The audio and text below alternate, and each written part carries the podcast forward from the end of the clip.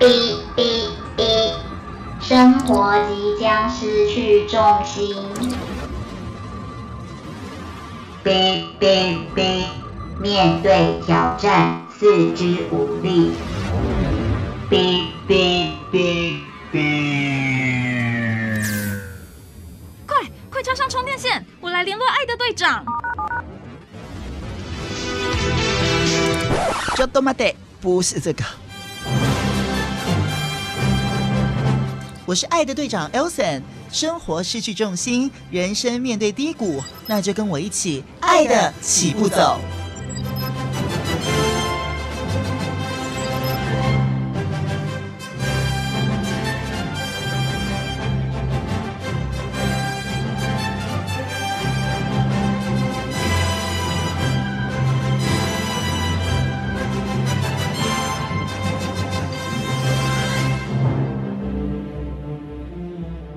M 九三点一台北电台，每个星期日晚间的七点钟，在这里陪伴你的爱的起步走，我是爱的队长 Elson。今天时间来到的是二零二三年的二月十二号星期日，大家晚安哦。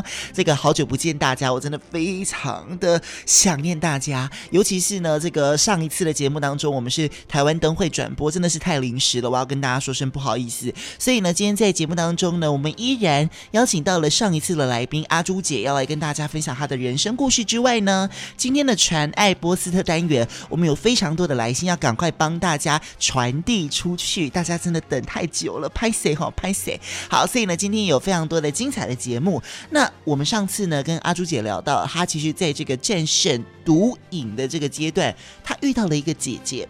这个姐姐曾经是提供她这个毒品的，到后来她其实跪下来求这个姐姐也不要吸毒。而这个姐姐后来也被阿朱姐感动，诶，她到底有没有成功戒毒呢？我们一起来听阿朱姐的故事。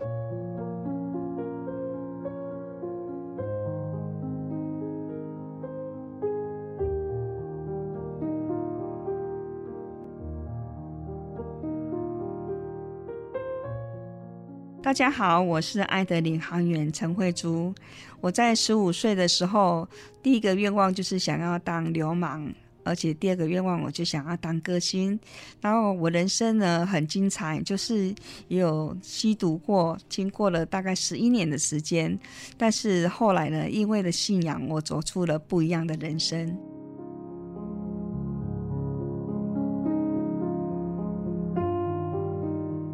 中间你出来之后，你还是有跟他联络，而且你知道他是一个大药头吼，对，所以你那个时候还是有跟他拿一些毒品啊。第一次有，有对不对？你还是有跟他做交交易交流。对对对。哦，那他后来也是继续的沉迷在这样子的一个世界里面吗？是，是的。然后后来我第二次进去的时候又回来。然后我因为第二次在我在监狱里面就受洗成为基督徒，是回来之后呢，我我就从监狱回来不到十分钟，我阿姐就打电话给我。朱莉今晚带人来催我。他怎么知道你出出来了？很，我不知道，他消息好灵通哦。你出来了，那消息好灵通。哎，我回到家里屁股还没坐热，他就打电话给我，叫就哎说你等一下来找我这样子。那我在想说惨了，我去的时候我姐姐一定会拿最纯的海洛因给我，我应该跟他讲说不要这样子。然后那我说我还不太会祷告哦，嗯，然后就去了，他就哦跟我想象中的一模一样啊，窗户啊，窗帘啊。门啊锁起来，然后就坐着，然后就从他的布莱甲，从他的内衣里面拿出一包最纯的海洛因。嗯，他说：“阿朱，来，签一个呀？”他叫我打一针。我说：“姐姐，这个我不要。”他就觉得说，怎么可能一个毒品跟我讲说不要？你以前抽这么重，你不要？呃，我打这么重的人，我跟他讲说，姐姐这个我不要。你说你是关下空起来哦？他觉得你不正常哎、欸。他对他说我已经关到关到阿阿达去了哈。然后啊，那你不要，那你吸安非他命哈。然后就把安非他命弄到整个桌上都是，然后还有吸食器。他说：“阿伯，你假这？”我说：“啊，这这个我也不要。”他就吓了一大跳，说嘴巴就含了一根香烟。他说：“怎么可能的事情啊？不然来，你抽烟，你抽烟，你如果不抽烟，你都不像阿朱这样子。”那以前我是二十四小时烟不离手，我的这个地方全部都是黑色的，都是熏那个油。我连连在睡觉，那根烟都还垂在那个床边。嗯，所以那个那个棉被被我烧了四五件呢，我人都没有被烧死的哈，也很奇怪哦。他 就。我怎么会讲到这边来了？对，就是烟不离手。对，用用那烟不离手。然后我的姐姐她说：“哎、欸，这个阿朱那怪怪哈。”我讲这那有可怜的代志，他那根烟就丢得很远，说那有可怜的代志这样子。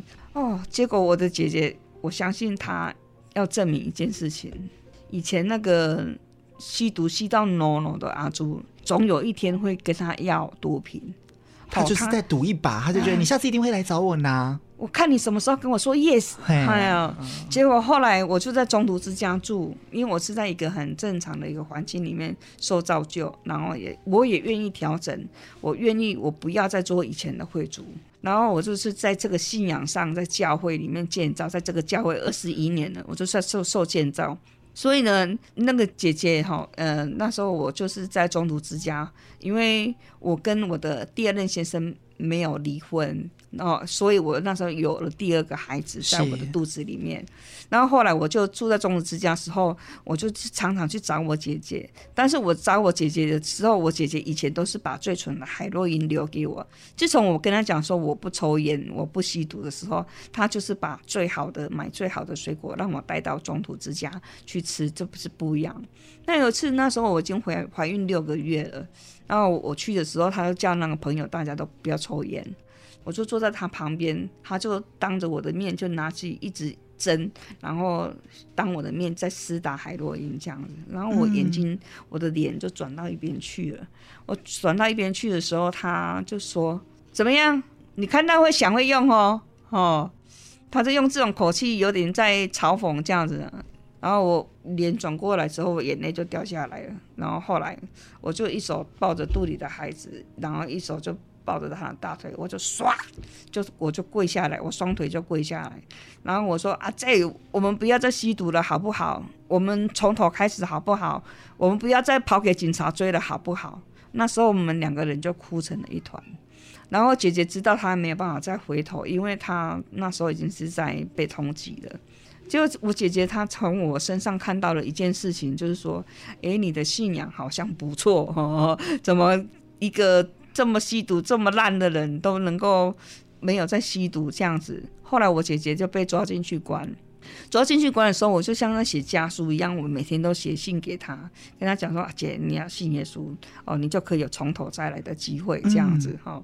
然后后来我姐姐在台中女子监狱里面也受洗成为基督徒，是。然后她回来也十五六年，有十五六年的时间了，她没有再贩毒了。嗯，她是在做什么呢？她是在做那种早市哈，以前是在卖高跟鞋啊，是哦，啊，现在是在卖棉被。那有一次呢，他就是他市场会有好几个在跑，嗯，然后我就去了，我就打电话问说：“姐姐你在哪个市场？我过去看你好不好？”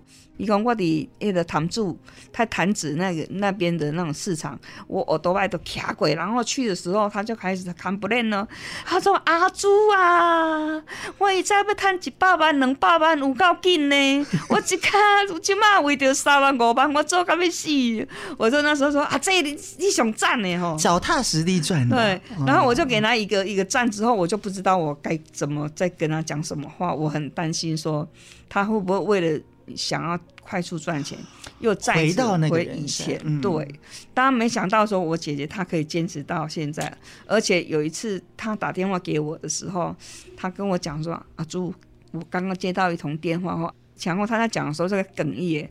她说以她以前的那种把他拿毒品的那个朋友打电话给他，他说你帮我调。”海洛因这样子，那我姐姐跟他讲说，我现在没有在玩这个的，你去找别人。嗯、对，那个人打死他都不相信，一直就是缠着我姐姐。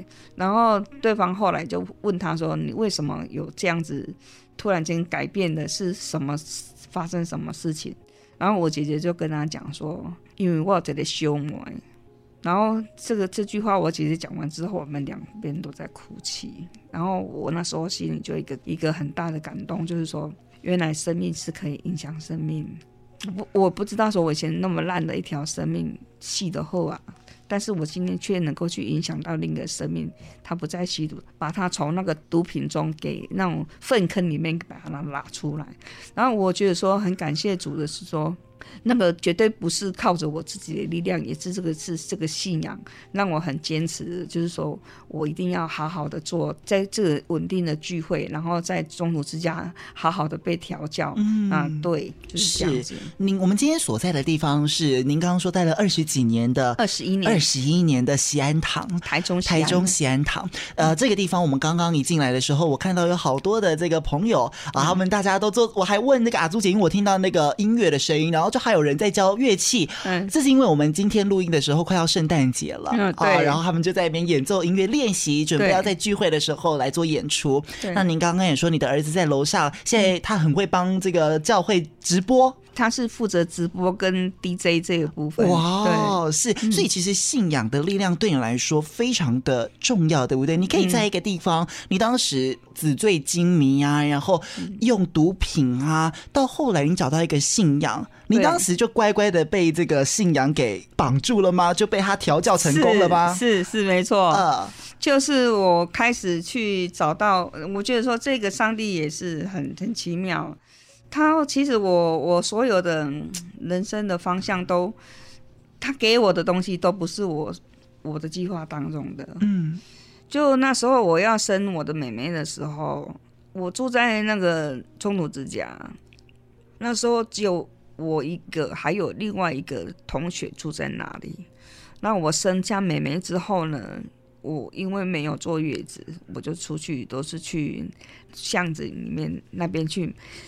去买买阳春面来吃，这样子，在那个中途之家没有所谓的很多的资源可以给你，那我就是在在这教会，我受到很多的恩典，就是说，哎、妹妹还没有还没有出生，就人家奉献一年的奶粉，好，甚至我生小孩子的时候，也有人帮我奉献一笔钱，然后再来就是说，妹妹要出生之前，其实我。本来我是不要这个孩子，我一开始怀孕的时候，那时候我第一个念头就是说我要把他打，就是把他。你不要这个孩子，我就是要把他打掉这样子。嗯、原因是因为我身上连一块钱都没有，结果没想到就是我跟呃我们跟生团契的牧师讲说，那个牧师我要把孩子给剁掉这样子，堕胎掉，他说会就不行。圣经里面的教导是说，孩子是你的产业，对，他会给你带来祝福这样。可是我那时候一句话我都听不下去，我觉得是事情是发生在我身上，你们根本就没有办法去去理解你。对、嗯、我那时候是真的很慌，很很无助，然后跟我姐姐就借了五千块，给借了给她借摩托车，然后自己去把孩子给拿掉。结果去了之后，你知道。多少人为我孩子拿不成来祷告？我才刚怀孕呢。如果是说要拿一个孩子，对一个妇产科的医生来讲，算是小事，很简单哈，很简单。嗯、但是没想到是说，那么多人在为我为我祷告说。孩子拿不成的时候，竟然我上了手术台，就是大概两个小时的时间，就是连一滴的麻醉药都没有办法滴到我的血管里面去。所以呢，两个护士，还有那个女医生，还有我四个，在一个不到两平大的开刀房，我们四个人全部都起鸡皮疙瘩。后来医生就说：“啊，你下来，你下来。”你们上帝没有要让你拿孩子，你裤子穿一穿，你可以走了。我就想说奇怪，怎么会有这种事情发生？哈、啊，然后我们牧师就请了一位一个给社工人员在楼下等我，看看我手术经过的怎么样这样子。那我就从楼下下来之后呢，我就走到他旁边，就是那个走廊，然后就走到他旁边，我就坐着。他以为我手术好了，他可能也不知道怎么怎么安慰你，对，他就拍拍我的手。他拍拍我的手的时候，我就大哭了。我说：“哇，我那时整个是情绪是整个是俩拱哈。”然后我就在那个就在就在那个候诊室里面，就在那边呛这个上帝。我说好啊，你要我生，我现在跟你讲，我要生女生，而且哈眼睛大大的樱桃小嘴，而且还要瓜子脸。Oh. 哦，对，还有你。伊要食，伊要穿，伊要用的，你全部拢甲我传个稿，我无咋起这个音啊，我就这样子大声的跟跟这个上帝呛声。然后当时当我讲完之后，我好像整个心都静下来了，然后手就好痛哦，因为他给我打的地方每个地方都痛到痛到一一直抖，一直抖，一直抖。我在想说，以前我拿针在。打我自己的手都没有感觉，都没有感觉，为什么我好像被被惩罚一样，你知道吗？然后连骑那个摩托车都都手都一直抖，一直抖这样。然后就是这个孩子就这样子来了，来到这个教会，他的婴儿床，他的所有的一切，全部都是不知道是谁奉献的。是，其实我看到这本书里面有一位这个也是喜安堂的牧师，是大卫牧师。陈哎对，陈大卫牧师。牧师在讲阿朱姐的时候呢，其实跟其他的来这边的朋友不太一样哦。你给他的印象非常的深刻，对不对？嗯、你对于他，你就是还是一个就是调皮捣蛋的阿朱，对不对？对对，嗯，嗯我们牧师现在现在在在美国哈，嗯啊，牧师，因为我们有几个一个四个同学就来这个地方。然后有一次，他就是祷告很久哦。那我的人就是因为以前在黑社会得罪很多人呢，啊，你在一个宽广的地方，跟眼睛闭很久，我就觉得说好像被袭击哦，哦。你会怕？你那个没有安全感？没有，我我就非常的没有安全感。嗯、然后他就大概祷告了至少有三十分钟，那么久。嗯然后我就很生气，然后因为你那个时候眼睛都要闭着，对不对？对对对，我就很生气了，我就站起来，我就指着他的鼻子说：“你干嘛祷告那么久？” 然后呢，牧师的眼睛都整个脸都绿掉了，就想说：“怎么有那么那么搞事情的？怎么那么凶的一个女孩子？”所以我那时候觉得牧师就对我就是。感觉上他对我是另眼看待，然后就是说这个是朽木不可雕也这样子。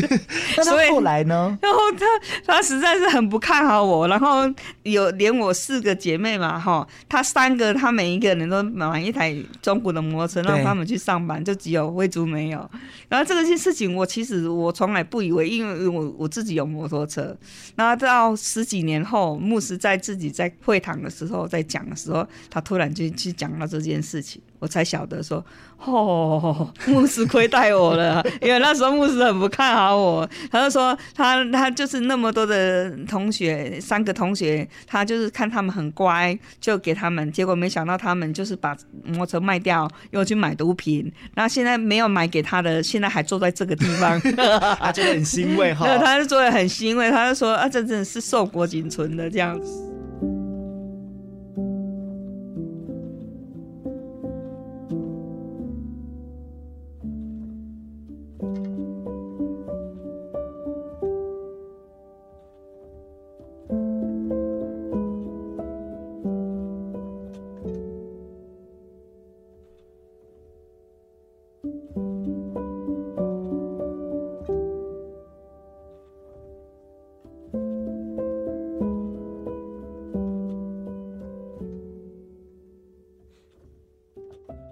实刚刚阿朱姐一直在说，这个影响你很深的，当然是您的信仰哈。但是我觉得我自己看来，我觉得有很大很大一部分，也是因为您自己看了很多，然后您也思考了很多，让自己借由信仰。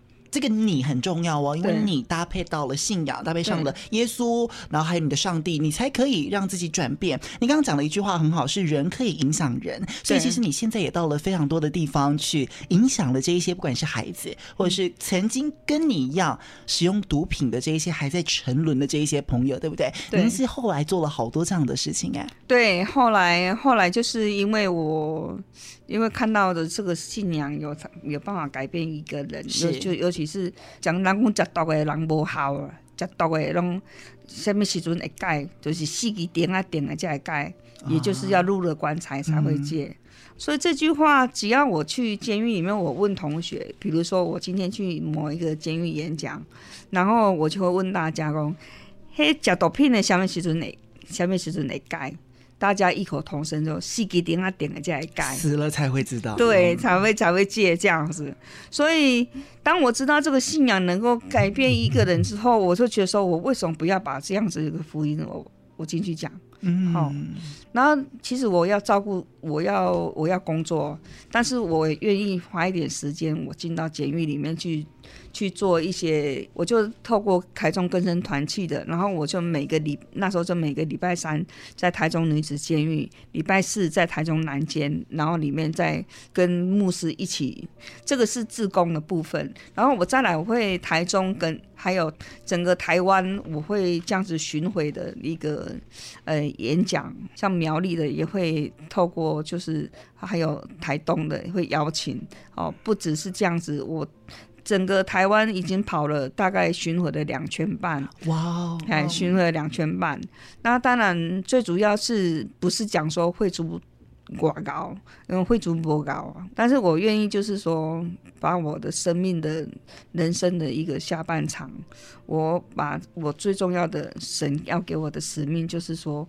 把这福音，你就是要传到监狱里面去，是，所以我就我就是这样子，就就开始这样跑，这样 run。嗯，你跑了这么多地方，把你的生命故事告诉了大家。可能有年轻的，也有像你这样子，呃，到了长大，你你很幸运呢，你长大你可以脱离，但是很多人可能到到老，甚至四只钉子钉下去都还没有觉悟。嗯、你你有没有遇过一些个案或者是一些故事？你接触到他们的时候，他们给你的回馈就是他们的生命故事跟你的生命故事做一个结合的。像我写信给监狱的同学，全台这样子，我写了十九年，十九年了，大概写的大概有超过超。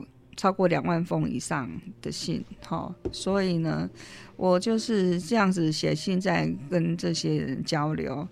那同学当然在信中都写的是非常的好听，嗯、哦，就觉得说他们他们回来之后一定会好好的做啦，一定会怎么样啦。可是大部分回来的之后，就是都可能。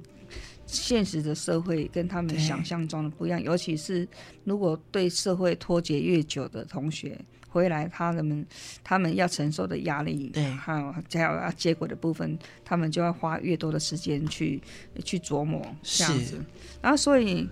我记得就是有一个比较让我很欣慰的一个案例，我就用这个案例来做分享。台中监狱的一个同学哈，也是一样姓陈这样子。然后我跟他，他被判了十，然后被判了十几年、二十几年的的牢狱之灾。哦，所以呢，他被关了很久，关了十几年。然后后来最近就是已经有放回来了，哼。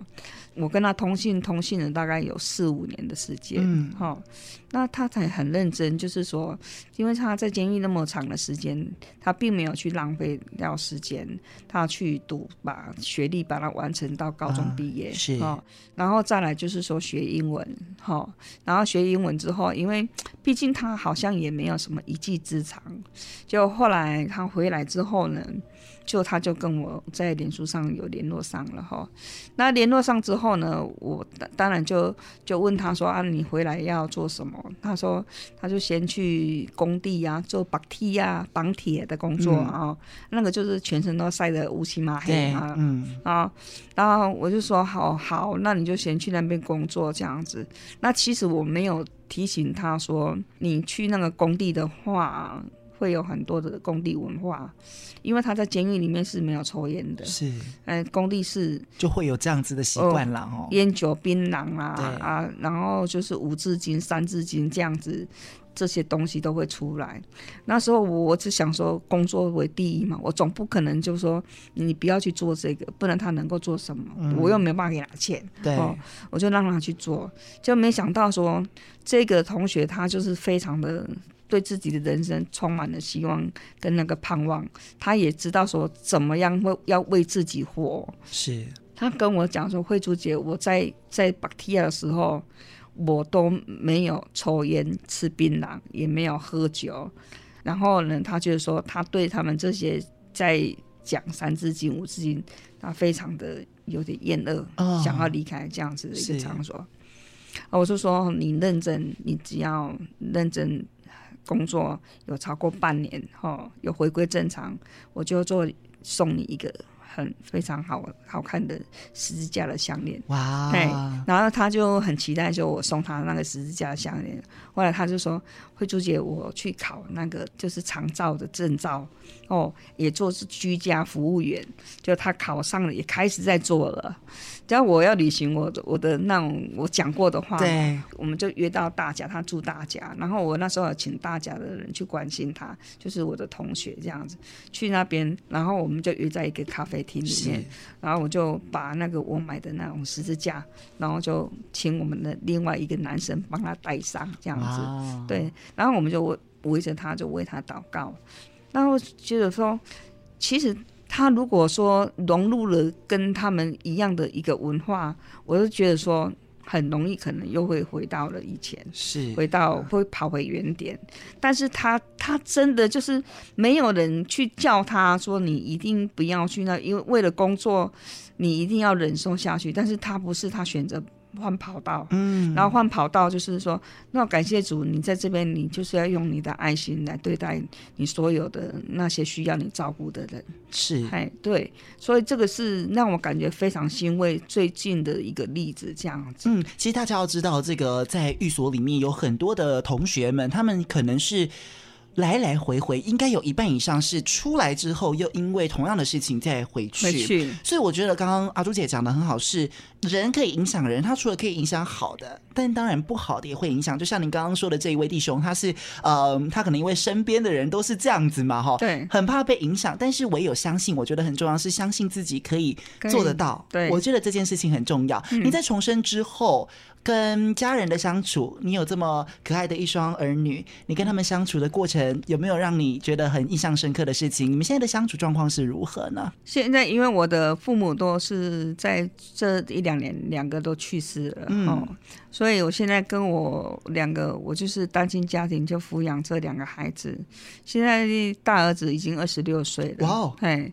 第二个女儿现在是在读大学三年级，是那读书的那种成绩也算是不错。那算我跟他们在一起，当然我是母兼父职吧。对，所以这严肃又要慈悲，不是我我讲话要很有技术性，就是不要去伤到孩子。也也就是说，我尽量就是。因为你知道，我们当父母的都不容易哈，因为大家都是第一次当父母，嗯，然后当父母之后跟孩子怎么去相处，是。有时候我是透过很多的祷告，嗯，然后像我们，比如说我们礼拜六我们呃没有上教会，但是我们在家庭里面，我们就是自己要有一个家庭祭坛，家庭祭坛就是说我们要一起唱诗歌，是，然后一起看讲道。然后再来读黄末甘泉，然后还有祷告这样子，哦、嘿，所以这个已经从国中，我女儿国中二年级一直到现在了，所以已经有蛮长的一段时间。那我为什么要这样子做呢？是因为我希望就是说，把这样子的一个方式，它能够传承下去。然后我需要它传承，比如说像我们吃饭的饭桌。吃饭的饭桌，我就写上说，饭桌上是不可以有手机哦，或平板是、哦，因为我发现说这样子做之后，我的我的女儿哈、哦，她脸很臭，她要玩手机呀、啊。对，她第一个她脸很臭哦，她虽然脸很臭，但是隔天他却。有遵守了这个，这、哦、这个，哎、欸，嗯、我就觉得我的女儿就是这样子，你不要再念她，她就知道说怎么做这样子。嗯、对我，我就觉得说，有时候我在叫她的时候，我不会叫她女，不会叫她的名字，我说美女，或者或者是叫妹妹，然后像朋友一样这样跟她沟通，这样子。嗯，那我就觉得说，我跟这两个孩子算是。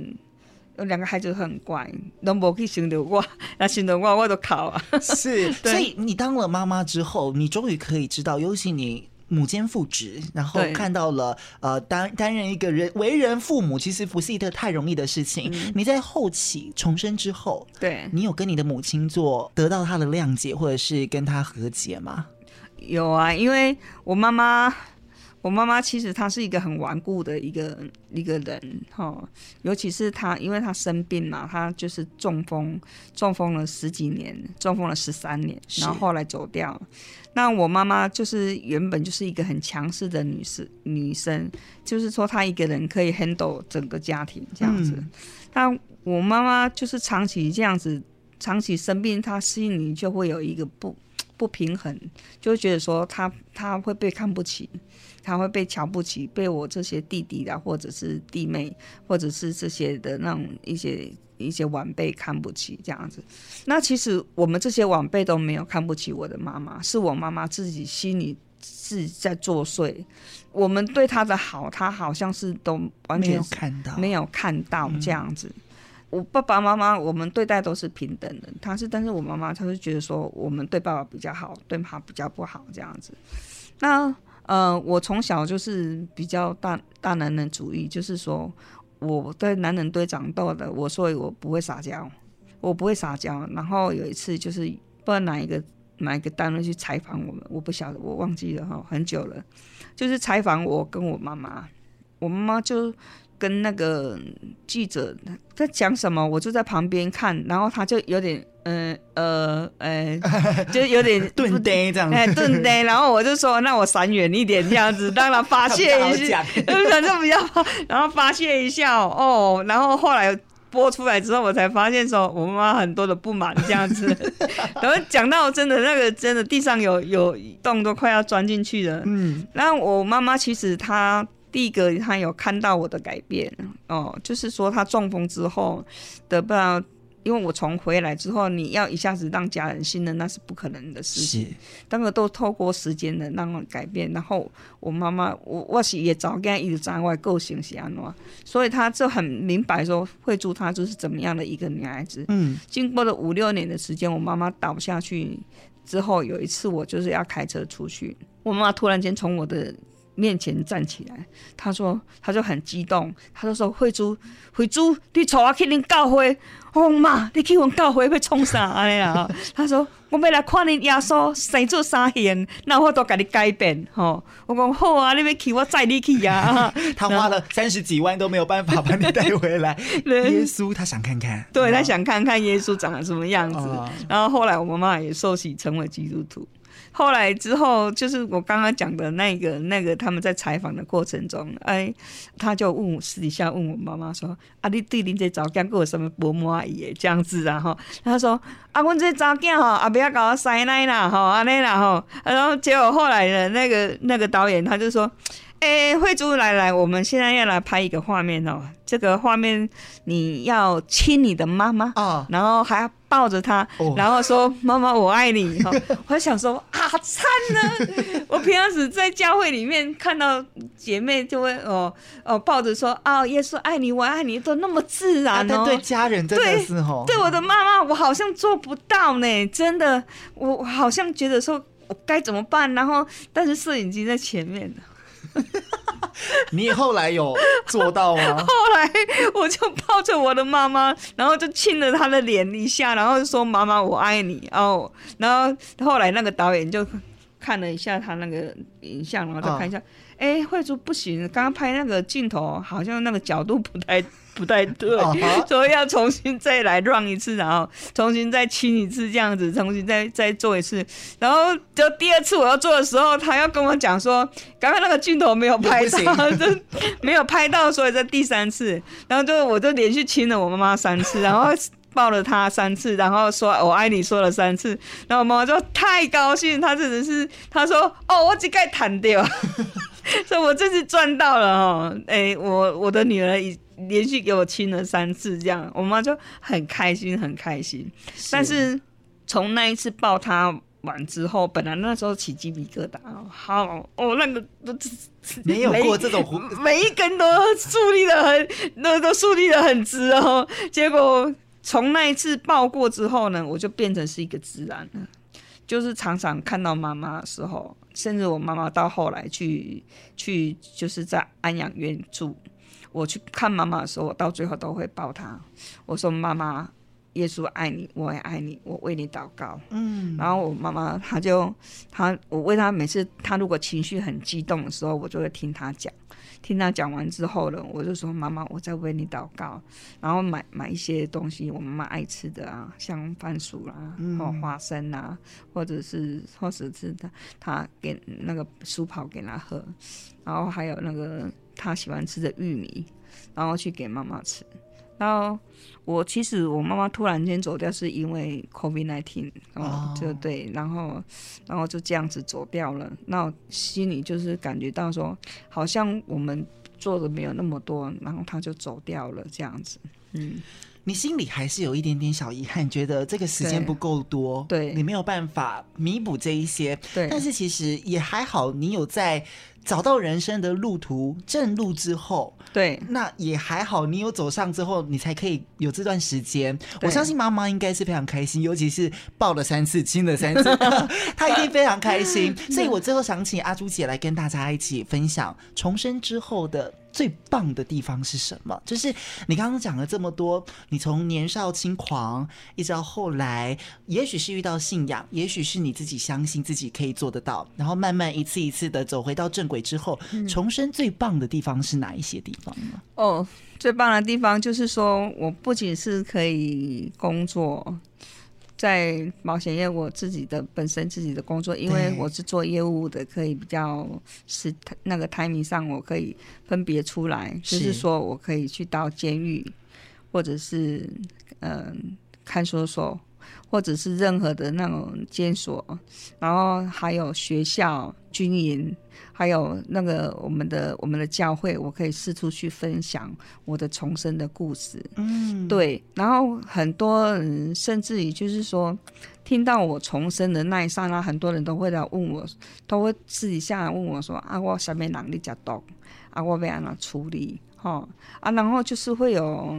我发现说重生之后，我的人生的那种是很宽广的，就感觉上我不是活在那种黑暗里，我是活在那个光明当中。是，对，嗯，您刚刚说你后来成为一个王牌的这个经纪人，其实你也是不容易哈。我的王牌经纪人不是赚很多钱的意思，而是说我在这个毒品里面，然后在在那个呃，就是工作的地方，我能够。脱颖而出，就是说我当初把我抓进去的警察也变成是我的客户，对对，所以所以我就觉得说，哎、欸，这个这个神真奇妙，怎么会让一切不可能的事情都发生了这样？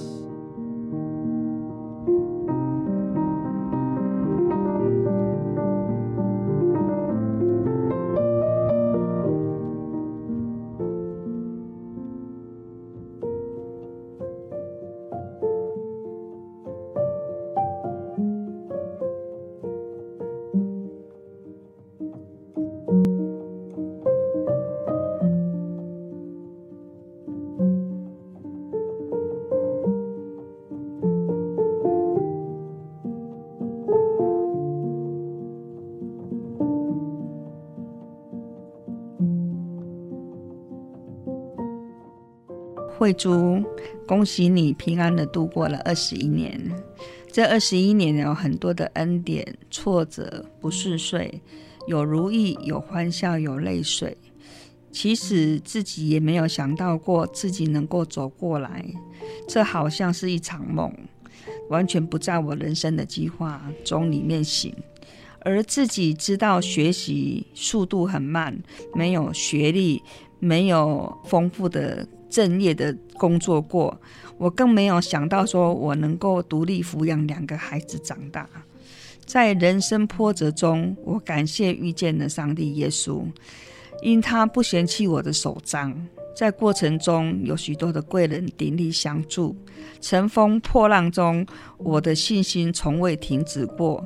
用心的在每一件事情上，没给自己有借口再走回头路。当初。吸毒到一无所有，出卖了灵魂，出卖了肉体，出卖人格尊严的慧珠，好傻哦！走了十一年的冤枉路，甚至一度想死，不要活着那么痛苦，伤了自己，伤了母亲的心。在吸毒的世界里，只有我母亲想救我脱离毒海。可是妈妈没有毒品的厉害，我终究是败给了毒品，撕碎了母亲的心。从我第二次出监，我就开始过着教会的生活，正常的日常。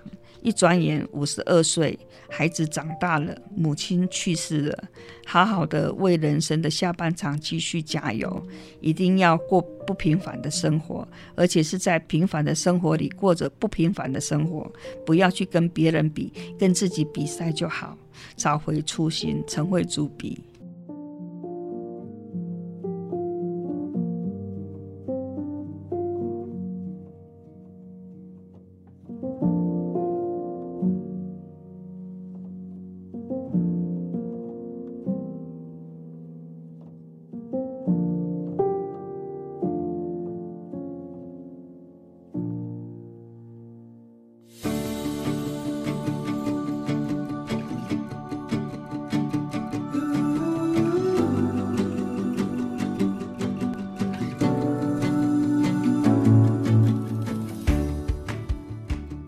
的生命原来可以影响另外一个人，这是访问当中阿朱姐让我非常感动的一句话。从一个向往纸醉金迷的人生，到躲在厕所施打一针一针的毒品，到现在戒毒将近一二十余年，甚至为了家庭而努力工作。我看到阿朱姐的人生，不过就是在追求更好的生活而已，只是这条路选错了。她也说，她其实想要成为一个更好的陈慧珠。我们在访问当天，我们也看到了阿朱姐的儿子，他现在在教会担任 DJ 还有直播工作的重要角色，而阿朱姐自己也用自己的力量跟故事，给一些迷途的朋友相信的力量。我觉得人的一生很短暂，不小心我们可能也会选择崎岖的路，但没关系，再把它走对、走顺了就好了。这次台中访问的行程告一段落之后，我到了附近的科博馆走走。心情平静了，而且我好像也懂了些什么。谢谢阿朱姐。